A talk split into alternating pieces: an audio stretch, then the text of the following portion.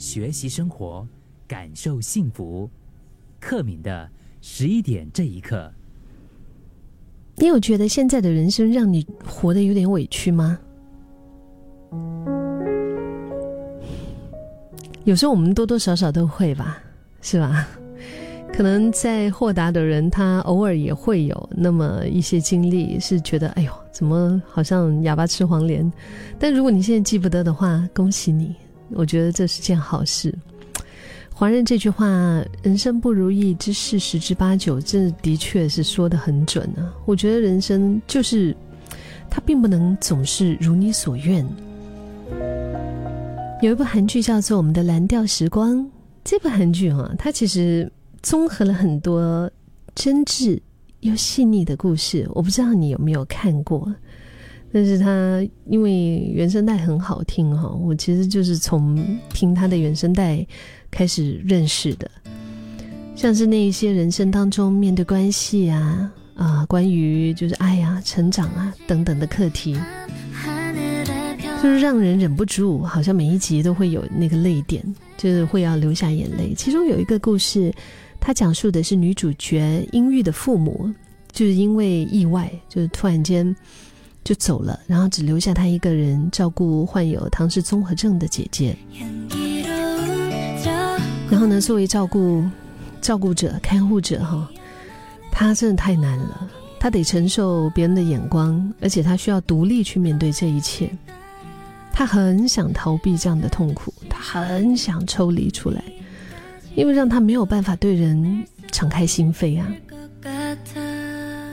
然后有一天，他跟姐姐吃饭，他却遇到了嘲笑他姐姐的小男孩，就让一直隐藏情绪的他，终于说出了他真实的心声。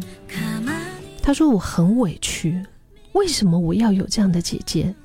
为什么父母要把这样的孩子留给我，然后就撒手而去？”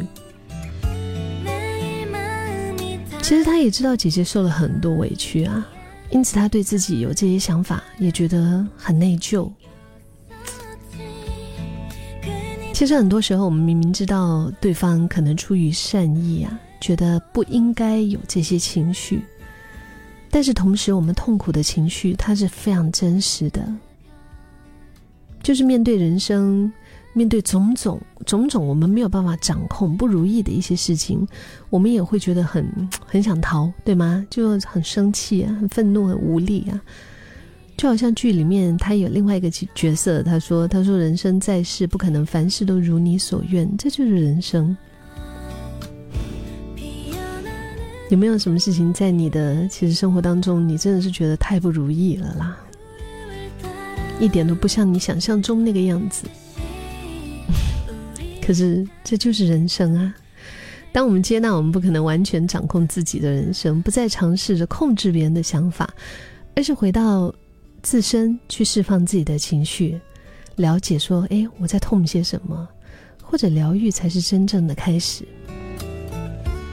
姐姐虽然对于妹妹抛弃她觉得非常的受伤啊，但是她却依然爱着妹妹。